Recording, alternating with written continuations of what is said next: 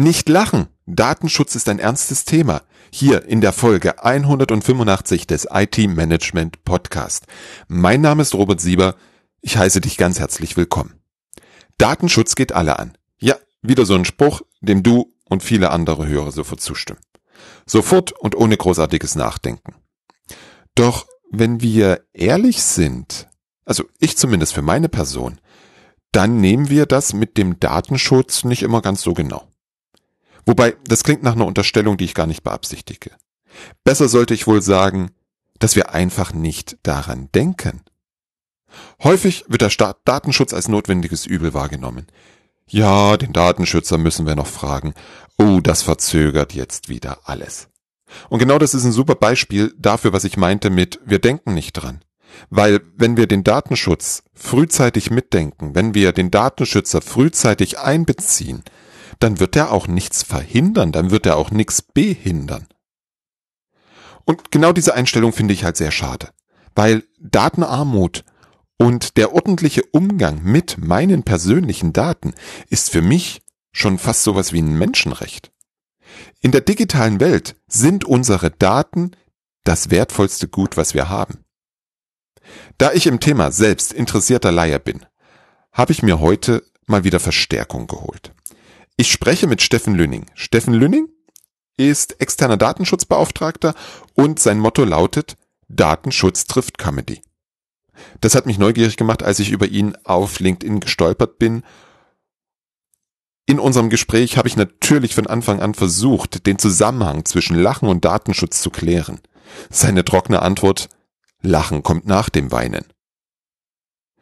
Steffen ist wie gesagt als externer Datenschutzbeauftragter tätig und betreibt das Datenschutzwohnzimmer. Ein Podcast rund um das Thema. Neben wirklich guten Tipps, wie du besser mit dem Thema umgehen kannst, sprechen Steffen und ich über einige ungewöhnliche Fails aus dem Bereich Datenschutz. Damit wir auch was zum Lachen haben, ganz klar. Die Links zu Steffens Podcast, seinem LinkedIn-Profil und natürlich dem empfehlenswerten Instagram-Kanal findest du auf www.different-thinking.de. Ich wünsche dir jetzt viel Spaß bei meinem Gespräch mit Steffen und ich hoffe, du kannst an der einen oder anderen Stelle auch mal lachen. Steffen, ganz herzlich willkommen im Podcast. Ich bin gespannt. Heute so ein bisschen das Motto Datenschutz trifft Comedy. Hm, stell dich bitte unseren Hörern vor. Ja, hi. Erstmal vielen lieben Dank, dass ich hier sein darf, Robert. Ähm, ich bin Steffen Lüning. Ich bin externer Datenschutzbeauftragter wir ähm, entwickeln eine Datenschutzmanagement-Software, äh, die ich mitbetreue. Und wie du schon sagtest, ich probiere durch das Thema Datenschutz Comedy im Prinzip Datenschutz für jedermann zugänglich zu machen. Das sind so, das ist so mein Tun. Mhm. Das ist natürlich eine Steilvorlage für das Gespräch heute und liebe Hörer, gebt uns gerne Feedback, ob das gelungen ist. Mhm. Und ganz ehrlich, ich kenne niemanden, der Datenschutz und Lachen in einem Satz verwenden würde. Ist es jetzt schon so schlimm mit dem Datenschutz, dass wir nur noch mit Lachen das Ganze ertragen können? Oder wo kommt das her? Erzähl mal. Also zumindest kennst du jetzt einen, der das macht. Ich hoffe, bald werden es noch mehr Stimmt. sein. ich. ähm, ja, so ganz so schlimm, dass wir jetzt nur noch drüber lachen können. Also du spielst wahrscheinlich auf das Lachen an, was nach dem Weinen kommt. ähm, so, so schlimm ist es nicht. Und äh, das Thema ist dadurch entstanden, dass wir ja im Prinzip uns Sachen besser merken oder interessanter finden, wenn es irgendwie Emotionen weckt. Ganz traurig ist. Also da muss man kein Experte für sein, wie man das macht beim Thema Datenschutz, aber ich habe mich halt für die andere Richtung entschieden und zwar die andere Emotion, das, das Fröhliche, das Unterhaltsame, das vielleicht etwas Kuriose und möchte einfach so den Leuten das Thema näher bringen, dass sie einfach Interesse dran haben, sich da vielleicht den einen oder anderen Artikel mal mehr durchzulesen. Und wenn ich das eben so mache, dass ich sage, das ist ganz wichtig und Artikel sowieso und DS, äh, äh BDSG und DSGVO und Schlag mich tot, dann hört ja keiner hin. Das heißt, du brauchst schon irgendwie etwas, wo die Leute dir zuhören. Und das versuche ich halt einfach durch unterhaltsamen Content ja, zu bieten, damit die Leute denken, okay, vielleicht lohnt es sich da doch mal genauer hinzugucken und vielleicht ist da ja auch ein, ein Kern Wahrheit, äh, ein Fünkchen Wahrheit dahinter. Wie, wie kann sowas konkret aussehen? Hast du mal ein Beispiel für uns? Also ganz ähm, viel mache ich das auf LinkedIn einfach durch Beiträge, durch sogenannte Memes, durch mhm. ja, durch da das Ganze so ein bisschen ad absurdum führen. Ähm, Übertreibung ist immer ganz gut.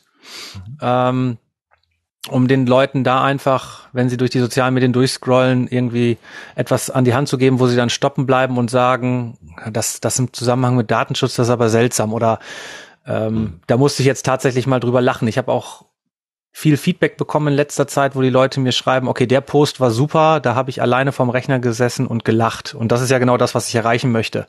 Und wenn sie dann sich weiter mit dem Thema beschäftigen oder mir weiter folgen, weil sie sagen, okay, das ist lustig, dann habe ich den ersten Schritt erreicht, weil dann müssen sie zwanghaft sich mit dem Thema Datenschutz auseinandersetzen. Und mhm. die Posts sind einfach dafür da, dass die Leute anfangen, darüber nachzudenken. Mhm. Das ist, das ist eine Methode, die es gibt. Eine andere ist den Podcast, den ich im Moment selber aufnehme, das Datenschutz äh, Wohnzimmer Comedy und Gedöns. Da sprechen wir auch immer mit, ähm, ja, mit unterschiedlichsten Gewerken und Leuten, erzählen viel dummes Zeug, hätte ich fast gesagt, aber haben immer dann wieder ja, den, den Sidekick auf das Thema Datenschutz. Ich hatte als letztes einen Community Manager bei mir im Podcast, der hat halt drüber gesprochen, wie die Leute unter Instagram-Posts kommentieren und was die da so vom Stapel lassen. So. Mhm. Und es war ganz interessant, ganz unterhaltsam, aber auch da kannst du natürlich immer dann wieder eins, zwei Fragen stellen. Was posten die Unternehmen? Haben die ähm, überhaupt das Bewusstsein dafür, was sie da posten dürfen mit Bildern und wer da zu erkennen ist und so weiter und so fort. Und so probiere ich das eben nebenher einfließen zu lassen. Mhm. Okay. Hm, was ich mich immer frage, das Thema Datenschutz, gerade uns ITler verfolgt das ja äh, eigentlich seit Anbeginn. Egal, ob sich das DSGVO schimpft oder ob sich das Bundesdatenschutzgesetz schimpfte oder Landesdatenschutzgesetz. Aber warum empfinden wir, um in dem Bild zu bleiben, warum empfinden wir denn bei dem Thema Schmerzdatenschutz ist doch per se erstmal was Gutes, oder? Du bist der Erste, der das sagt. Siehst du, hab, da haben wir jetzt beide hab, unser erstes Erlebnis. Sehr ja, gut. also das erste Mal, wunderbar. Also das bleibt in Erinnerung. Also ich habe noch nie jemanden erlebt, der mir gesagt hat, dass es äh, was Gutes ist, der nicht direkt aus dem aus dem Metier kommt. ja, natürlich. Aber was ist es? Das gab es ja schon immer und die Leute haben sich aber immer. damit nicht beschäftigt, weil das stand nicht im Fokus und es hat wirklich nicht jemand interessiert und nachverfolgt wurde es ja auch nicht. Und dann sprechen die Leute immer, es wird ja nie kontrolliert. Und mit der DSGVO hatten wir halt diesen großen Umschwung, ähm, dass das sehr auch medienwirksam eingesetzt worden ist, zu sagen, jetzt gibt es ein neues Gesetz und das ist für alle Pflicht und das müsst ihr jetzt umsetzen. Und da reagiert der Mensch natürlich erstmal abwehrend und sagt, ihr kommt jetzt mit was um die Ecke. Das muss ich jetzt machen, obwohl keiner danach gefragt hat. Und jetzt muss ich mehr Aufwand, mehr Zeit, äh, Dinge umstellen, die ich vielleicht gar nicht umstellen möchte. Denn erstmal, nö. Warum? Also sehe ich nicht ein. Und das hat dem Ganzen halt nicht gut getan. Das, das hätte, ähm, seit 2016 gibt es ja das Gesetz und die Übergangszeit war ja zwei Jahre. Das wissen die Leute ja gar nicht, weil das eben gar nicht so klar kommuniziert worden ist. Ja. Ich bin fest von überzeugt, wenn die das 2016 vernünftig kommuniziert hätten, dann wären wir 2018 auf einem ganz anderen Level gewesen und die Sensibilisierung hätte ganz anders stattfinden können. Aber so sind sie natürlich erstmal alle, ja, vor den Kopf gestoßen, sag ich mal, ne? Ja, wobei ich glaube, aber da kann ich ja falsch liegen, ist nicht ganz mein Metier, aber die meisten Regelungen kennen wir doch schon seit, seit dem Bundesdatenschutzgesetz, schon, schon seit ganz vielen Jahren. Das einzige ist, das einzige Neue aus meiner Sicht ist tatsächlich die stringente und hohe ähm, Strafandrohung, oder? Ja, also ganz viel ist nicht neu, aber vorher hat sich halt keiner mit beschäftigt. Ja.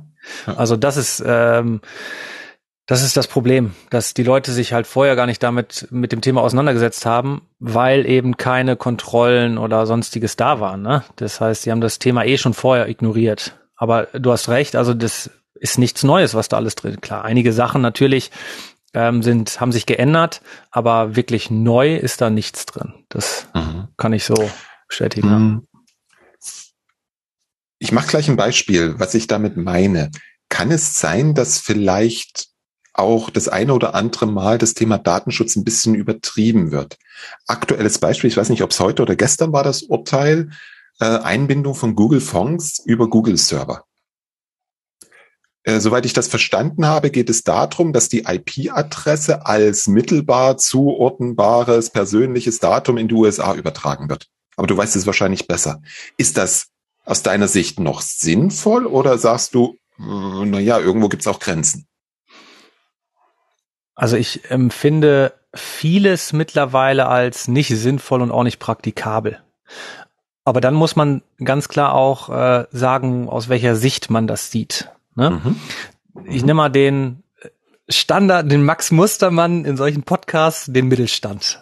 ja, also es ist immer von dem, von dem mittleren Mittelständler die Rede, irgendwie ein Unternehmen, 50 bis 200 Mitarbeiter.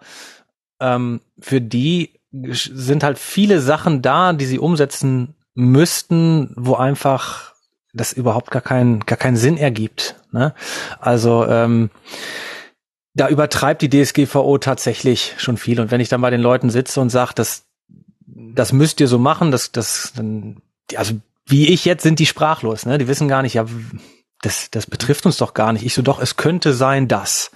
Und dann gehen die Diskussionen los. Und ähm, da ist viel drin, was eben für, für gewisse Branchen, für gewisse Größen übertrieben ist. Und das rührt halt einfach daher, dass die Global Player eben mit diesem Gesetz ähm, in Schach gehalten werden sollten, was eben unsere persönlichen Daten betrifft.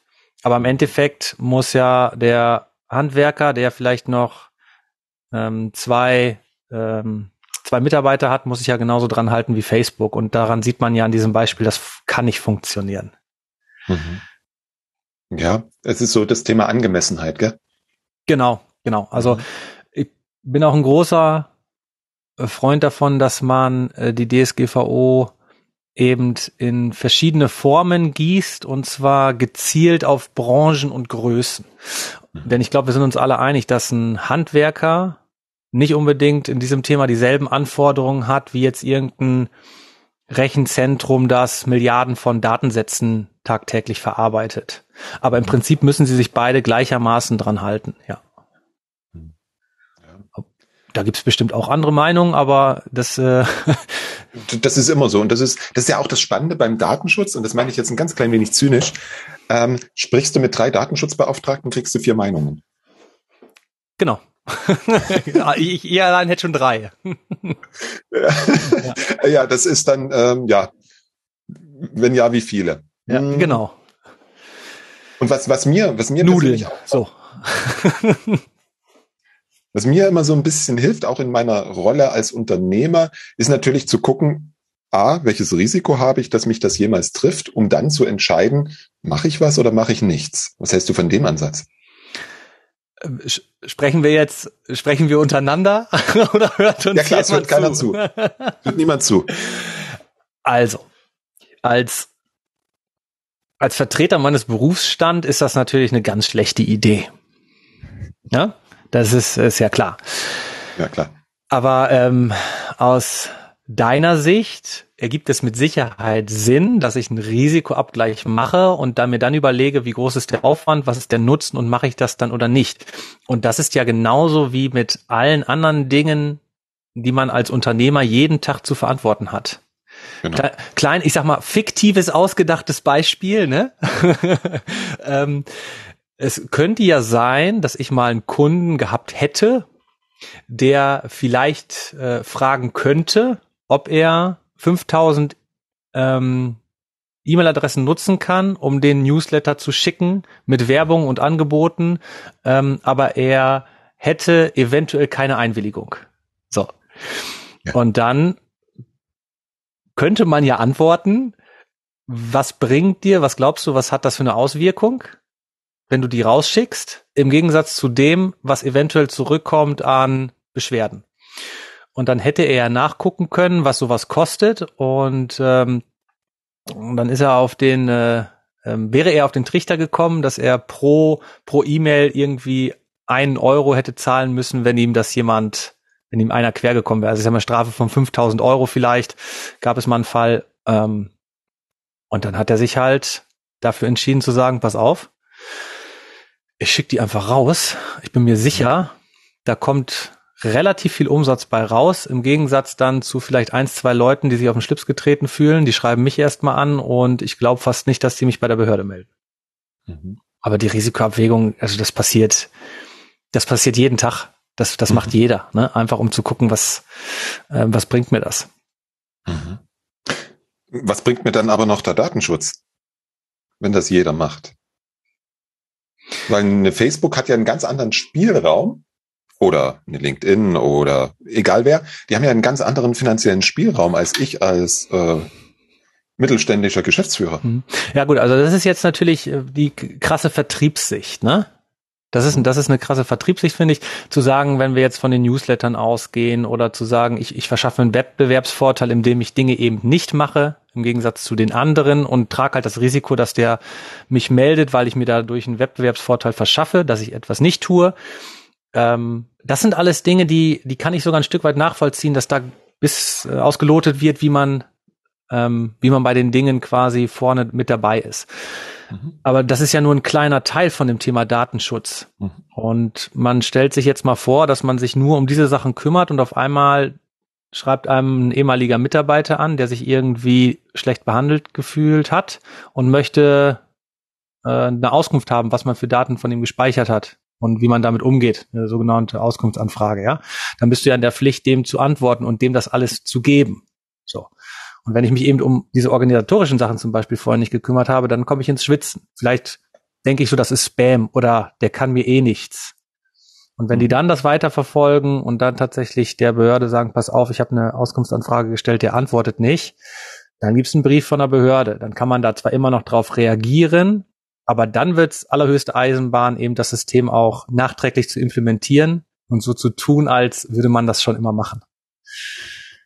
Also es gibt ja ganz viele organisatorische und technische Sachen, die ähm, einfach Sinn ergeben, um sich selber, seine Mitarbeiter und eben auch seine Kunden und, und Lieferanten zu schützen. Ne?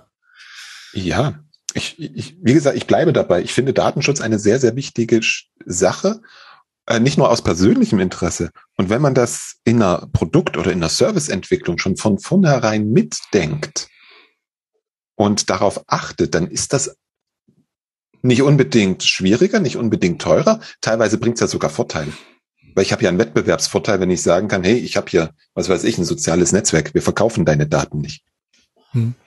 Ja, also da, da müssen die Leute halt hinkommen, das, das zu verstehen auch. Ne? Dass du vielleicht jetzt gerade akut noch nicht, weil ich glaube, soweit ist die Sensibilisierung noch nicht, aber ich wär, wir werden ja nicht undigitaler. Wir machen ja nicht äh, wieder, ähm, was, was, was ist das Gegenteil von Digitalisierung?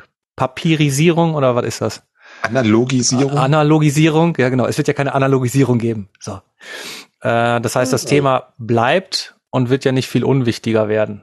Ja. Und ähm, wenn ich jetzt anfange, das zu verstehen und danach handle, dann werde ich mit Sicherheit Wettbewerbsvorteile bekommen. Und das ist ja auch heute schon so, dass viele sagen, ich gucke mir dieses Thema an und oh, okay, die äh, Daten landen tatsächlich in den USA oder ist nicht in der EU gehostet und so weiter und so fort, dann entscheide ich mich eben für den anderen Anbieter.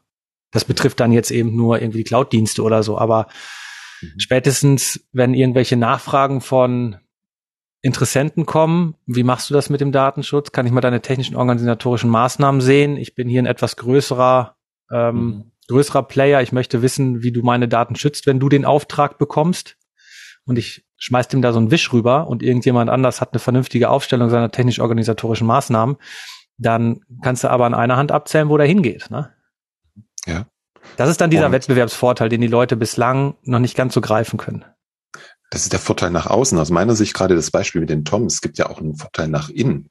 Weil letztlich ist es ja nichts anderes als, oder im größten Teil, als eine sinnvolle Absicherung unserer Systeme was uns dann im, beispielsweise bei dem ganzen Thema Informationssicherheit, Schrägstrich Sicherheit, Schrägstrich Kryptotrojaner, um ein Beispiel zu nennen, natürlich auch schon wieder einen Vorteil bringt. Wenn wir die, die Liste tatsächlich umgesetzt haben. Weil häufig ist die Liste ja auch bloß ein Papiertiger. Ja, genau. Also ich habe, das ist ja, das ist ja mal, ja, ähm, die erste Anfrage ist immer, wir müssen da mal was machen ähm, was ist denn da so das Grundpaket, was wir tun können? Wir müssen das einmal reine machen. Dann sage ich, das können wir gerne tun. Dann haben sie jede Menge Unterlagen und so, dann liegen die da. Mhm. Und wenn sie die aber nicht nutzen, dann bringt das nichts. ach, da müssen wir auch noch weitermachen. Ich so, ja, das wäre ganz gut, wenn man das verfolgt, so, das Thema. Das ist nicht mit einmal fertig. Ja? Ähm, und diese, also ich meine, was ist im Unternehmen, was ist die größte Schwachstelle bei solchen Themen immer schon gewesen? Der Mensch. Der Mensch, genau, der Mitarbeiter, die Mitarbeiterin, die äh, der Sekretär, die Sekretärin, die da unter Druck äh, seiner Arbeit nachgeht und ihr eine E-Mail reingeflattert kommt, wo ein wichtiges Anliegen ist und da ist ein Link. Und das sind, das machen die Leute ja nicht böswillig. Ähm, ein schönes Beispiel ist, dass es gibt ein Unternehmen hier bei mir in der Nähe, da war ich auch ähm, zur Beratung, die haben 750.000 Euro verloren, weil die Mitarbeiter ähm, gedacht hätten, sie müssten jetzt ganz schnell dem Chef Geld überweisen, der gerade irgendwo in China in einem, in einem, in einem Business-Meeting sitzt. So. CEO-Scam. Einmal, ja, einmal 750 für 750.000 Euro überwiesen, der arme Mitarbeiter, was hat er denn, ne, warum? Und da meint er, nee, nee, das war dreimal. die haben das dreimal gemacht. Also immer auch irgendjemand anders und so. Und da findet halt keine Sensibilisierung statt. Das heißt, ja. bei den organisatorischen Maßnahmen, die, die Mitarbeiter dahingehend immer zu schulen, denen in kleinen Häppchen das zu präsentieren, auch mal aus, aufzuzeigen, was passieren kann. Das sind ja, das sind ja alles keine fiktiven Beispiele mehr. Am Anfang sind wir rumgegangen, haben fiktive Beispiele genannt. Mittlerweile sind die Realität, dass Mitarbeiter auf diese Links klicken und unter Druck und Stress und ohne Sensibilisierung eben diese diese Fehler machen. Also Fehler ist halt ein hartes Wort, aber ne? ja, Fehler aber es ist halt, halt, ja, genau, passiert, sollte halt nicht dreimal passieren. Yep. Also das ist, das ist durchaus ungünstig dreimal. Und wer, wer in letzter Zeit mal so einen CEO-Scam und solche anderen Sachen gesehen hat, der weiß auch, dass die richtig gut gemacht sind, größtenteils inzwischen. Ja, die sind super geworden. Also allein diese, diese, diese E-Mails. Früher war das immer so eine E-Mail ohne irgendwie Grafik und so. Der ähm, persische Prinz, der irgendwie 300 Goldunsen äh, Unzen nach Deutschland holen wollte und äh, da war kein Satz gerade, das war klar. Aber mittlerweile, wenn du von einer Bank oder von Amazon oder von PayPal zur Authentifizierung so eine E-Mail kriegst und so, da ist ähm, also ich bin da am Anfang, als als das neu aufgekommen ist, habe ich mir die auch durchgelesen und habe da natürlich in meinem, also du wirst ja als Datenschützer irgendwann sowieso ein bisschen Malle in eine Birne, weil du überall Datenschutzverstöße siehst. Aber dann nimmst du dich zurück und denkst so, hm, kann das jetzt sein oder nicht? Aber mhm. ich kann das gut nachvollziehen, dass bei diesen Dingern teilweise das immer noch angeklickt wird, weil man nicht drüber nachdenkt oder da eben nicht so für sensibilisiert sind, weil die sind echt gut gemacht. Und deswegen vielleicht als Tipp bei solchen Sachen immer ähm, nur das direkt auf der Plattform machen. Ne? Nie über E-Mails machen, sowas immer direkt auf der Plattform. Eine Sparkasse, wenn die Daten abgleichen will, zum Beispiel, oder jetzt muss ich auch Volksbank, Sparda-Bank, was gibt's noch, Deutsche Bank sagen. Ähm, wenn, wenn alles, alles Bank, Parkbank, wenn die Daten abgleichen wollen, äh, ignorieren, alles ignorieren, irgendwann rufen die wo an und sagen, wir brauchen jetzt das aber. Und dann kann man sich sicher sein, okay, das, das war keine Phishing-Mail. Ah, Oder die melden sich per Post. Darf. Die machen ja auch alles per Post. Letztens wieder einen riesen Brief. Ich bin online angemeldet, Online-Postfach, ein riesen Paket Papier bekommen von der Bank, obwohl ich, obwohl ich Online-Postfach habe. Aber gut. Also die, die melden sich schon auf den anderen Wegen auch. Ja. Wobei Telefon dürfen wir auch aufpassen, da gibt's ja die, Micro, die angeblichen Microsoft-Mitarbeiter, die da anrufen und so. Das ist alles ja schwierig. Hm, wir haben jetzt, äh, um mal ein bisschen auch, vielleicht ein bisschen auch mit einem zwinkernden Auge zu illustrieren, warum das sinnvoll und wichtig ist, haben wir uns im Vorfeld darauf verständigt, dass du ein paar, wie haben wir gesagt, Fails mitbringst. Genau. Ein paar Sachen hast du schon erzählt. Was ist denn so der, den du jetzt am liebsten raushauen möchtest? Also der jetzt gerade, wo du sagst, mit dem Anruf muss man aufpassen, ist, ist ein, ähm, ich glaube, der rote Telefonanbieter mit dem Tropfen, weißen Tropfen im Logo war's. Kann man das so umschreiben? Ja. Da hat. Da ähm, weiß jeder, wie man leidet, ja. genau. Ähm, eine Callcenter-Mitarbeiterin hatte eben eine Frau am Telefon, die dringend die äh, Handynummer von ihrem angeblichen Freund rausfinden musste. Und ähm, sie war halt eigentlich nicht autorisiert, diese Daten rauszugeben, wie Adresse, Telefonnummer und so weiter und so fort. Und die hat aber nicht locker gelassen, diese Frau, und so lange dann weitergeredet und diese Mitarbeiterin überzeugt, dass sie diese Daten haben darf, dass sie die rausgegeben hat. in dem, vielleicht auch sogar in dem Bewusstsein, okay, das darf ich eigentlich nicht machen, man kennt das ja. Mhm. Ähm, und das war halt die Ex-Freundin, die die Nummer von dem Freund rauskriegen wollte, wo der jetzt wohnt und welche Nummer die, äh, der hat, damit die nochmal richtig schön weiter nachdrücken kann da. So. Und das ist eben auch auf die Mitarbeiterin zurückgefallen. Ne? Also die hat tatsächlich dann Ärger gekriegt. Weil, äh, also Ärger gekriegt natürlich, aber die wurde auch tatsächlich mit einer persönlichen Strafe belangt. Ne? Mhm. Ähm, und das ist dann ein Thema Sensibilisierung, wo ich sage, okay, du musst halt diese, da sind wir wieder bei den Mitarbeiterschulungen, den Leuten klar machen, auch was passieren kann. Weil ähm, das, ich sag mal, unter uns Frauen halt ein bisschen besser reden können als Männer, das wissen wir auch. Und dass die dann vielleicht ein bisschen sozialer reagieren auch. Aber das ist natürlich eine Sache, die darf natürlich nicht passieren. Ne? Das Weil ist, für äh, mich dann jetzt eine Frage im Kopf hochkommt. Bin, bin halt ITler. Ähm, wie, wie, wie hat die Dame ohne Autorisierung des Nummerninhabers überhaupt Zugriff auf die Daten? Also normalerweise, wenn du da anrufst, wollen die ja irgendwas wissen, ob du das wirklich bist. Das heißt, man könnte auch technisch was dagegen tun als dieser Telefonanbieter, oder? Genau, also die technisch-organisatorischen Maßnahmen spielten da auch eine Rolle mit, dass ähm, die dann nachgebessert haben in diesem Callcenter. Ich glaube, es war, also das sind ja dann immer Unterauftragnehmer, ne? Das ist ja nicht äh, der Konzern selber, ähm, sondern das sind ja Unterauftragnehmer. Und die mussten halt äh, die technischen Maßnahmen eben auch verbessern. Das war auch eine Auflage, ne? damit solche Sachen eben nicht mehr passieren können. Aber die haben es vorher halt nicht gemacht. Also sie haben sich damit nicht beschäftigt, weil die sagen auch dann, pff, also jetzt nicht, pass passiert ja eh nix Mhm. Ich hatte super war auch bei mir, wenn wir von dem Telefon sprechen. Ähm, ich war mal Angestellter bei einem Unternehmen, wo ich die Azubis so ein bisschen in Pflege hatte. Und die musste ja auch auf so einer Ausbildungsplattform mittlerweile anmelden für die Schule und so. Mhm, okay. Und dann ein Azubi angemeldet, Passwort und Benutzernamen und alles natürlich eingerichtet und nicht aufgeschrieben, nicht gemerkt, gar nichts. Und dann ein Jahr später musste ich den nächsten anmelden und mich mit meinen Zugangsdaten wieder anmelden. Ja, wusste ich natürlich nicht mehr. Ich also, oh, Passwort vergessen, wie ist Ihr Benutzerkonto? Ich so, keine Ahnung. Benutzerkonto vergessen, wie ist Ihr Passwort? Ich so, ja, super. also da angerufen. Ich so, guten Tag. Ich bin der Herr mhm. Steffen Lüning von der Firma sowieso und ich habe meine Daten vergessen. Mhm. Ja, was wollen Sie denn? Also ich muss mich da einloggen. Ich weiß weder Benutzernamen noch Passwort. Die brauche ich. Und was hat der andere am Telefon gemacht? Mhm. Der hat mir ja, beide. Sachen einfach genannt. Ach so, ja, wie war der Name? Lüning von der Firma? Aha, ja, okay. Ja, Benutzername ist das, Passwort ist das. Und dann habe ich so gedacht, ja, alles klar. Also einfacher geht's nicht. Das nenne ich Kundenorientierung. Ja. Ja, die denken sich vielleicht teilweise auch dann, ne, boah, okay, ich möchte den Leuten helfen, ne? Also die wollen einem ja, ja schnell und unkompliziert helfen, weil die wissen auch, was die für einen Ruf haben, diese Callcenter und diese Service-Hotlines und so weiter und so fort. Und das, das geht auch vielleicht dann tatsächlich, der Servicegedanke auf, auf ähm, Lasten, heißt das so, auf Lasten des Datenschutzes, auf Kosten, mhm. Kosten. Ja, naja, das, das ist ja, wenn, wenn ich solche Angriffe plane, also wenn ich das jetzt mal böse auslege, dann gucke ich mir natürlich Menschen aus, bei denen ich vermute, da, da ist so eine Art Helfergehen. Und die, die Wahrscheinlichkeit, dass ich im Callcenter jemanden erwische, der so ein bisschen Helfergehen hat oder ein ausgeprägtes, ist ja gar nicht so gering.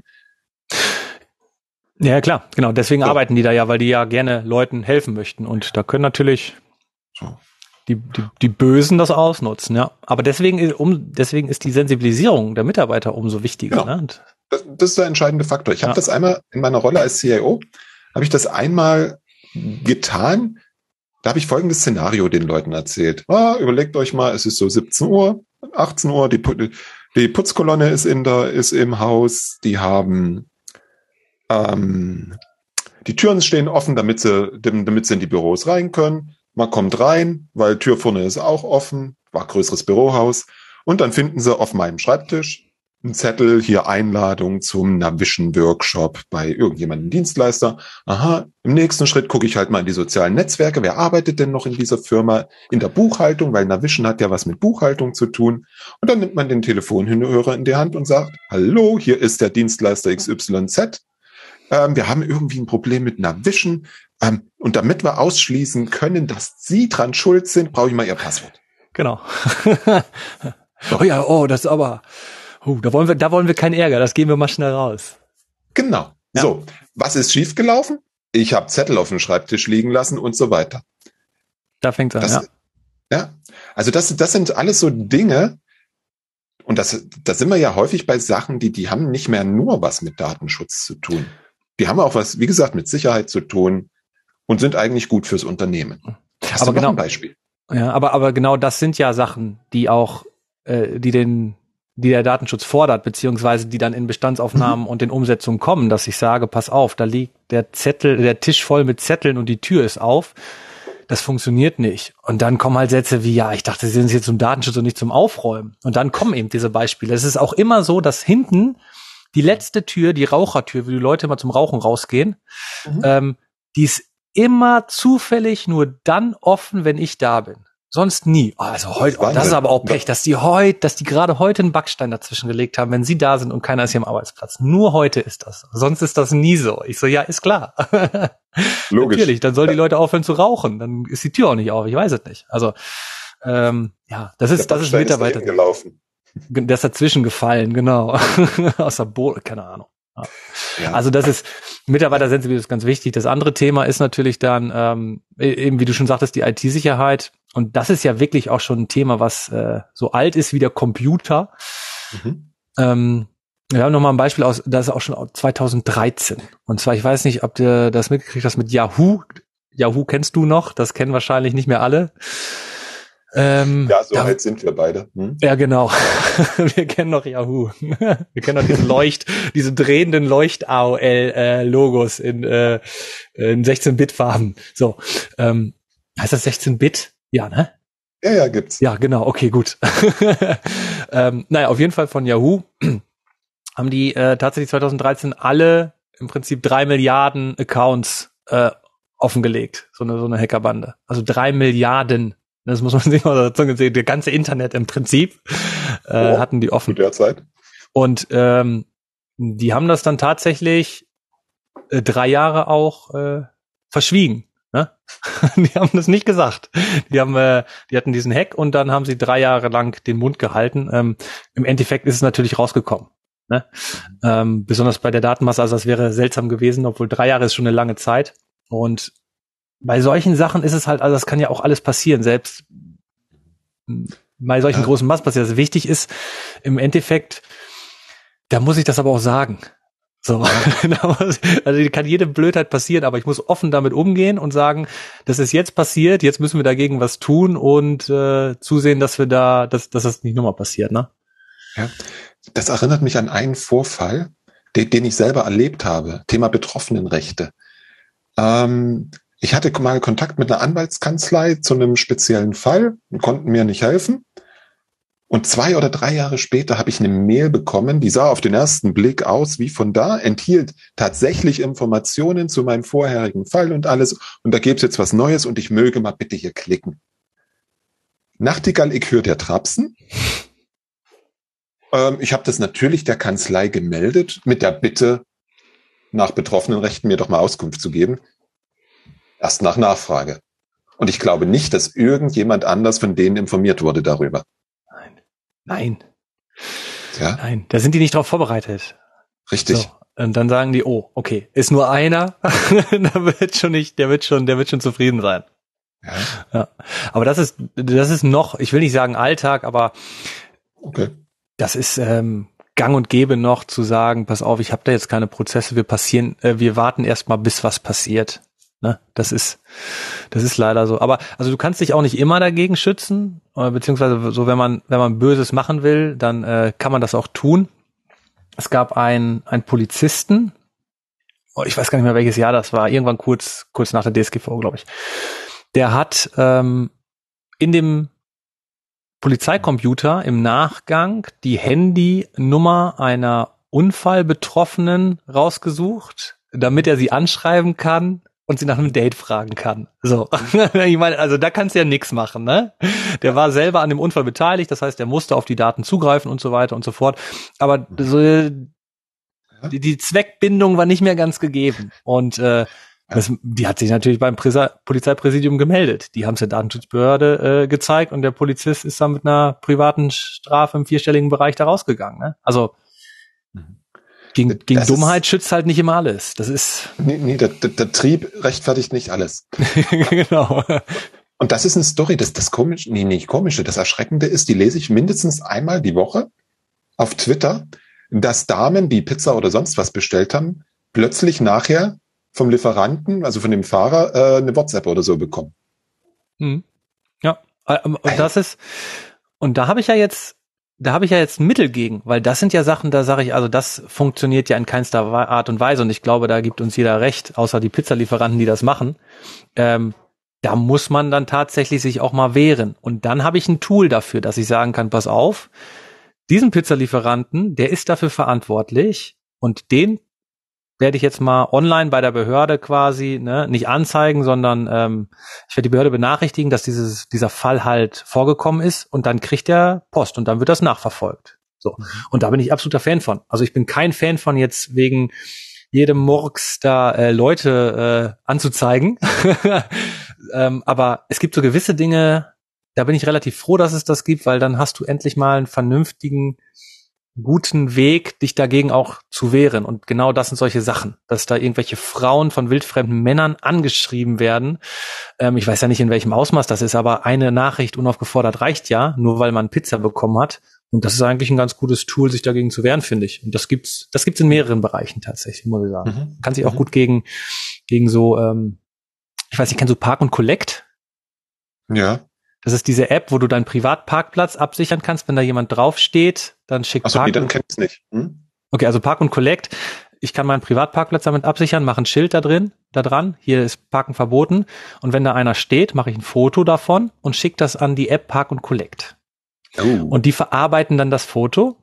Und dann kriegt der, der Falschparker, bekommt dann Post. Ne, also die machen Fahrzeug, äh, Halterabfrage und so weiter und so fort und dann bekommt der Post. Dann muss der einmal die Strafe zahlen, die der Privatmann da angegeben hat. Ne, also zwischen einen und 40 Euro sind das. Die geben natürlich immer 40 Euro an. Plus 100 Euro, 10 oder so Bearbeitungsgebühr und außergerichtliche Einigung mit Park und Collect. Und dann hast du für einmal eben schnell parken, hast du dann irgendwie 160 Euro auf dem Tacho. So. Und wenn du solchen Unternehmen dann schreibst, pass auf, ähm, das ist alles ganz gut und schön, aber erstens ähm, außergerichtliche Einigung, pff, weiß ich nicht, können wir ja darauf ankommen lassen. Hier ist mein Schreiben, dass ich das nie wieder mache. Und jetzt hätte ich aber gerne mal die Information von euch, wo ihr meine Daten her habt, warum ihr Halteabfragen macht, wie, wie lange sind die Daten bei euch gespeichert, wo sind die bei euch gespeichert und den ganzen Kladderadat schickt man den. Und dann äh, ist das Verfahren relativ schnell eingestellt. Mhm. Mhm. Hast du noch mehr so schöne Tipps? also, ja, also das ist, äh, das weiß ich nicht. Also da ist wirklich, da kann man sich, ähm, da kann man sich relativ gut, wenn man sich ungerecht behandelt fühlt, gegen, gegen wehren. Ich will jetzt nicht die Leute auffordern, ähm, jedes Mal der Datenschutzbehörde wegen jedem, äh, wegen jener Kleinigkeit Bescheid zu sagen, aber so, so Ungerechtigkeiten kann man damit tatsächlich gut, gut ausmerzen, muss ich sagen. Ja. Ja, ich, ich glaube, was sich auch durchaus einmal jährlich lohnt, ist, die üblichen Verdächtigen nach einer Auskunft anzufragen. Welche Daten haben Sie über mich gespeichert? Ja, also die üblichen Verdächtigen. Ja, Schufa. Ach, ja, okay. ja, die Schufa, ja, genau. Schufa und Finanzamt, bitte, bitte. Ja. Ähm, die staatlichen Behörden da.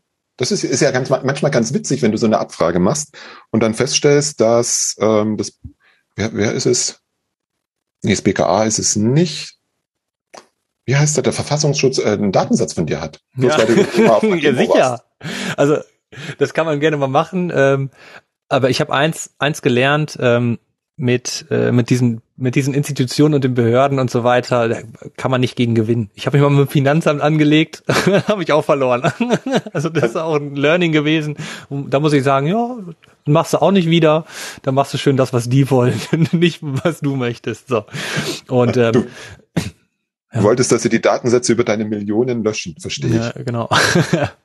ja, aber ähm, klar, die äh, Frage ist, ob man den Aufwand machen möchte und so weiter. Das ist mal ganz interessant, also besonders für uns. Wir sind ja eher so Kategorie äh, äh, Nerds im Prinzip, äh, die es ja. allein schon vom Berufswegen interessiert, wie das, wie das so funktioniert. Ne? Aber ich sag mal so, der Otto Normalverbraucher, ähm, der muss sich bewusst sein, wenn er seine Sachen, äh, ich meine, wenn du wenn du WhatsApp benutzt und dann ein Foto und Nachrichten über WhatsApp schickst und dann auch glaubst, dass diese, dieser Chat in deinem Einflussbereich liegt, dann kann man da auch nicht mehr weiterhelfen. Ne? Ja. Oder ich habe das, es ist schon sehr, sehr lange her.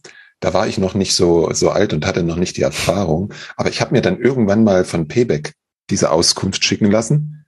Ungelogen, drei, drei, vier, fünf Zentimeter Papier kam da. Ja, ein Engländer hat das mal mit Tinder gemacht.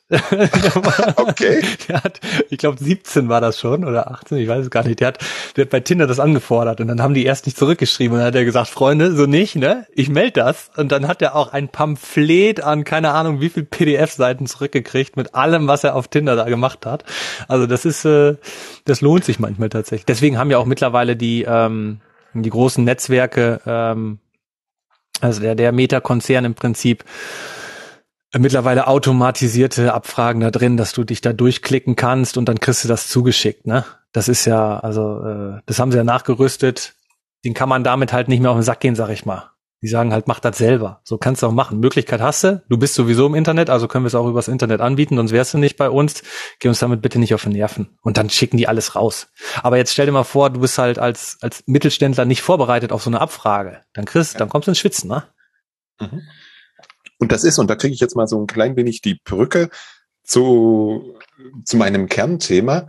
Das sind ja letztlich auch nur irgendwelche Service Requests, die ich vordefinieren kann, wo ich sagen kann, dahinter liegt der und der Prozess, was ich teils automatisieren kann, was ich, wenn ich neue Dinge baue, ja schon mit einbauen kann über Schnittstellen, dass ich es automatisiert rausbekomme. Und ja. das ist, und das ist letztlich dann die Vereinfachung, die ich dadurch bekomme. Weil, und das ist vielleicht noch ein spannendes Thema, äh, was ich noch nie so ganz verstanden habe. Ich habe ja auch ein Recht auf, ich formuliere es jetzt mal so, wie ich es verstanden habe, auf die Transportabilität meiner Daten von einem Anbieter auf den anderen. Genau. Hat das schon je einer ordentlich umgesetzt? Außer CSV-Datei? Also es ist das ist für mich auch so ein theoretisches Recht, muss ich sagen. Ja? Ja, ja. Also, aber wie du schon sagtest, ne, das ist, das ist gut gemeint, dass ich meine Daten nehmen kann und dann kann ich frei entscheiden, weil der mir jetzt nicht mehr so passt von der, ne, es geht ja darum zu sagen, oh, du bist gar nicht so DSGVO-konform, wie ich das gerne hätte. Ich gehe woanders hin, packe meine Daten und die kann ich ganz einfach auf das DSGVO-konforme System packen. Das ist in der Theorie super. Mhm. In der Praxis ist das wahrscheinlich eher schwierig. So, weil ist halt nicht mehr analog, ist digital. Also mhm. funktioniert schwerlich. Aber genau, das Recht gibt's, ähm, ist ein gutes Recht, finde ich. Ist halt nur sehr schwer umzusetzen. Also deswegen mhm. empfehle ich auch immer, ähm, den, wenn, wenn ich mit Softwareentwicklern äh, zu tun habe, wenn ihr doch schon ein Stück Software entwickelt, wo nachher auch personenbezogene Daten in irgendeiner Art und Weise mit drin sind, dann macht doch bitte und ich weiß nicht, wie kompliziert das ist oder nicht, ne? weil ich habe von Entwicklung selber im Prinzip nicht so viel Ahnung. Aber dann mach doch mal bitte einen Knopf, wo man draufdrücken kann, wo man einen, keine Ahnung, Namen und meinetwegen eine Adresse eingibt und dann drückt man auf einen weiteren Knopf und dann spuckt er mir alle personenbezogenen Daten und Datenkategorien aus dem System aus, die ich von diesem Menschen habe. Und dann habe ich aber die Auskunftsanfrage sowas von schnell erledigt äh, da sind die wahrscheinlich verwundert, wenn ich das am selben Tag innerhalb von einer Viertelstunde zurückbekomme. So. Aber gut, ob das schwer ist, ob das gewollt ist, ich weiß es nicht. Ne? Aber das wäre zum Beispiel eine Möglichkeit, wo ich sage, warum macht ihr das denn nicht, wenn ihr das, wenn ihr dann ein Stück Software entwickelt? Ich was, wenn ich was Neues entwickle, da hänge ich mich jetzt mal kurz aus dem Fenster und ich nehme auch alle Schläge entgegen. Ist das nicht so kompliziert? Weil, also das weiß ich nicht. Ich habe ja, wie gesagt, ich bin ja ähm, in der in der Beratung mit, wir ähm, bei bei unserer Datenschutzmanagement-Software. Ähm, und da berate ich aus meiner Sicht mit. Und da habe ich am Anfang auch immer gedacht, so mach doch mal eben das da rein. und dann habe ich immer gespiegelt bekommen, mm, ja sicher. Ja. Nein, das dauert. So, das sind das sind ja das sind ja zum Beispiel Sachen, die muss ich mir ja schon im Backup-Prozess mit angucken. Und das ist weniger Aufwand als den Aufwand, den ich hinten raus habe, wenn die Leute anfangen, da abzufragen. Das dürfen wir ja auch immer im Vergleich sehen. Ja, also äh, meine Traumvorstellung ist ja, einen Knopf zu drücken und ich kriege alle Daten von allen Systemen, die ich eben in meinem Netzwerk habe. Da hat man mir aber gesagt, das ist eine Nummer aufwendiger. Ja, das, das, das könnte eine Nummer bestätigen. Also wenn du jetzt auf deinem Rechner auf den Knopf drückst und kriegst alle Daten von äh, irgendeinem Kunden, die auf den ganzen anderen Sachen, die du hast, liegen. Das wäre ein Traum. Aber anscheinend bisschen mehr Aufwand. Ja. Ach na ja, da, da, da, da gibt es, aber die, die Software ist nicht DSGVO-konform, da gibt es Software dazu. die schneidet alles mit. Ja, genau. Gut. Ähm, du darfst jetzt wählen. Entweder zum Schluss noch die drei wichtigsten Tipps an alle da draußen, die dann die Menschen da draußen arbeiten in IT-Abteilungen oder bei IT-Dienstleistern. Oder du erzählst uns noch eine spannende Geschichte, wo wir was draus lernen können. Boah. ähm, dann nehme ich äh, die Tipps. das, darauf habe ich gehofft. Also. Okay. Für IT-Dienstleister? Ja. Ja, ne? Okay. Ähm, also erster Tipp, Verantwortlicher für IT-Dienstleister, das, was wir heute auch schon ausgiebig behandelt haben, geht mit euren Mitarbeitern in die Sensibilisierung. Und ähm, da kann ich wirklich nur empfehlen, das in kleinen Häppchen zu machen. Sei es durch irgendwie mal Meetings oder kleine Quiz, die man mal so stellt oder vielleicht auch per E-Mail eine wöchentliche Frage, die dann zurückgespiegelt werden muss am Freitag. Irgendwelche solche ganz kleinen, angenehmen Prozesse ausdenken, wo man das Thema Datenschutz in dem Unternehmen halt immer weiter äh, vorantreibt, aber halt nicht aufhört, damit das zu sensibilisieren. Ja, das ist natürlich auch für IT-Dienstleister wichtig, weil wenn einer da äh, mit den Daten zu tun hat, dann sind es eben, eben äh, ist es eben diese Branche. Ja, also mhm. kleine Häppchen, aber stetig Mitarbeiter sensibilisieren. Zweiter Tipp, der ist vielleicht ein bisschen allgemeiner, ähm, aber auch da, wenn irgendwas passiert, und das geht dann eher an die, an die Mitarbeiter, an die ausführenden Kräfte, die es täglich machen, direkt einfach melden.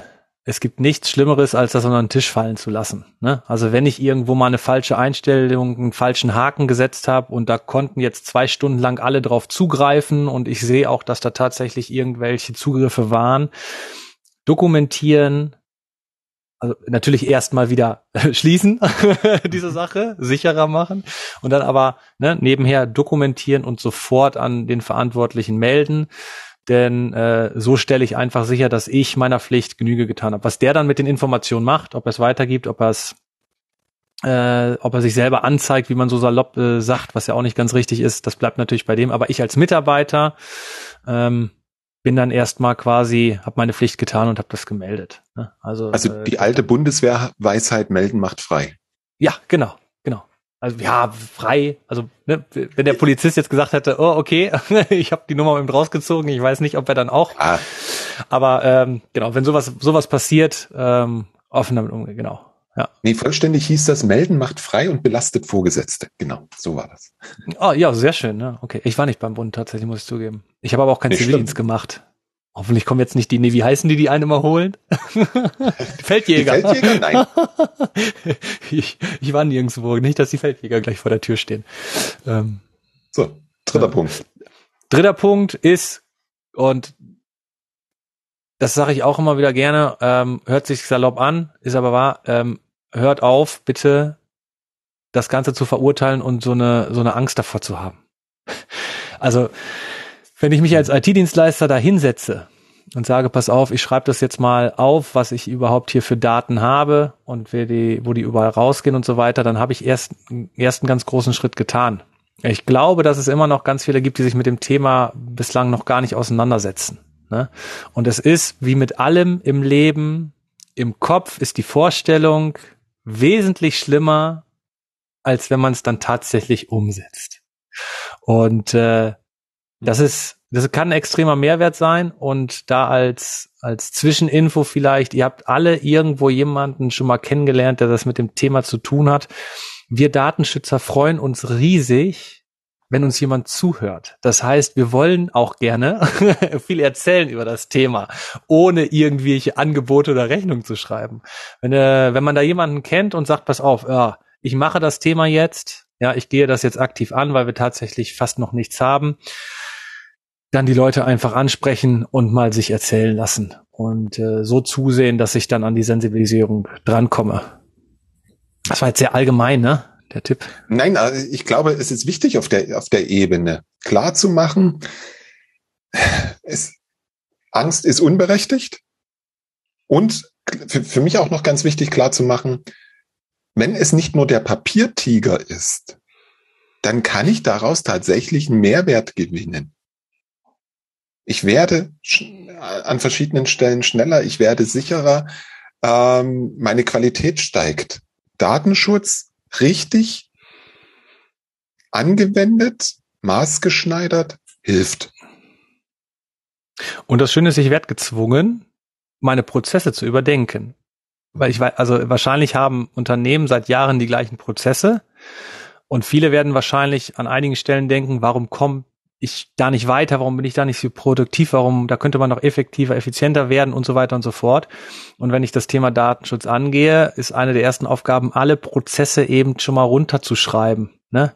Zu kategorisieren, runterzuschreiben. Ja, das ist eine Menge Arbeit.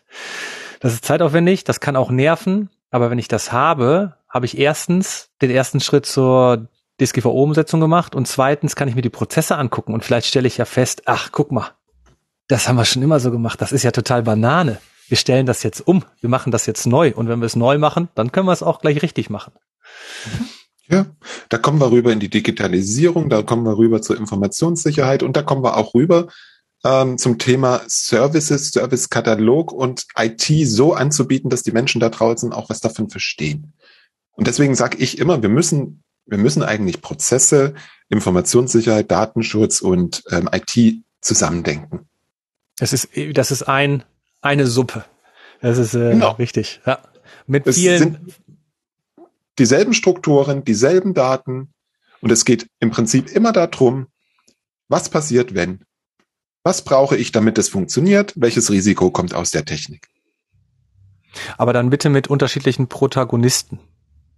Weil ich glaube, dass ja. bei all, bei der ganz großen Suppe, die wir da haben, mhm. ähm, dass es da Sinn ergibt, wirklich Experten zu nehmen, die sich, mhm. das ist klar, so. so. Das lassen ähm, wir drin. Das lassen wir drin. Das, das, das war ein Kunde, den habe ich weggedrückt, da habe ich jetzt keine Lust zu. genau. Im, wäre ja auch blöd von Datenschutz, wenn du jetzt sagst, wer das ist und so am äh, im Podcast. Ja, nachher, nachher hat er einen Datenschutzverstoß und, und ich muss ihm auch noch helfen. Da, da, da habe ich jetzt keinen Bock zu. Nein, das war tatsächlich. Es war sogar mein Privathandy. Also so schlimm kann es nicht sein. So, Experten. genau ähm, also es gibt natürlich ähm, einige, die sagen, ich mache das alles mit. Aber da muss man wirklich genau hingucken, welche Anforderungen man hat. Und ich bin Fan davon, in diesen verschiedenen Bereichen ähm, zwei, drei, vier wirklich Spezialisten dazu zu holen. Denn ich sage auch immer ganz ehrlich, wenn es wirklich tief in die IT reingeht, ich kann euch theoretisch sagen und nach DSGVO und BDSG beraten, aber wenn es da tief reingeht, auch um Umsetzung und nochmal um irgendwelche Sicherheitssysteme und so weiter, dann ist es sinnvoller, da irgendeinen richtigen Experten zuzunehmen. Genauso andersrum, wenn die äh, IT-Nerds und Cracks sagen, ähm, pass auf, ich kann dir das alles einstellen und genau erklären, wie das hier mit der Sicherheit ist und so weiter und so fort. Mhm. Ähm, aber wenn es jetzt dann um, um tatsächlich organisatorische Maßnahmen darüber hinausgeht, um die Arbeitsplatzsicherheit mit den Rechnern und so weiter, pff, dann nimm dir lieber einen Datenschutz Datenschützer dazu, der eben ähm, da von der DSGV und BDSG kommt. Ne? Mhm. Definitiv. Teilweise habe ich ja auch Interessenskonflikte, das darf man ja auch nicht vergessen. Das kommt noch dazu, genau. Und dennoch bin ich, äh, und dennoch unterschiedliche Menschen, unterschiedliche Köpfe, arbeitet bitte zusammen, habt eine Datenbasis, nicht jeder seine Wahrheit. es ist immer, immer total lustig. Der eine hat den, äh, haben alle den gleichen Prozess, aber in drei verschiedenen Versionen. Gut. Steffen, dann danke ich dir für das Gespräch. Es war definitiv unterhaltsam. Wir haben, wir haben gelacht. Ich hoffe, liebe Hörer, ihr habt auch gelacht. Und jetzt zum, meine allerletzte Frage. Wo finden wir dich im Internet? Also, also wir finden mich auf LinkedIn hauptsächlich mit der Datenschutz-Comedy unter Steffen Lüning. Und auf Instagram tatsächlich unter Datenschutz unterstrich Wohnzimmer.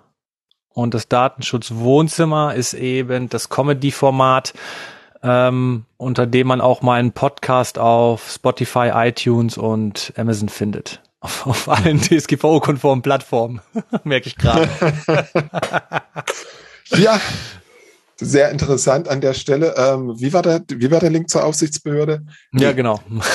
die Links, außer, außer der zur Aufsichtsbehörde, der kommt, die kommen natürlich alle in die Show Notes. Different Thinking minus, nee, different-thinking.de. Jetzt, jetzt komme ich schon bei der eigenen Domain durcheinander. Und wer Kontakt mit dir aufnehmen möchte, LinkedIn ist sicherlich der beste Weg dazu. Ich danke dir ganz herzlich für eine knappe Stunde Datenschutz und Comedy und Lachen. Bis zum nächsten Mal. Soweit mein Gespräch mit Steffen Lüning. Wie gesagt, geh auf seinen Instagram-Kanal, geh auf sein LinkedIn-Profil, hör seinen Podcast. Du wirst immer was zu lachen haben.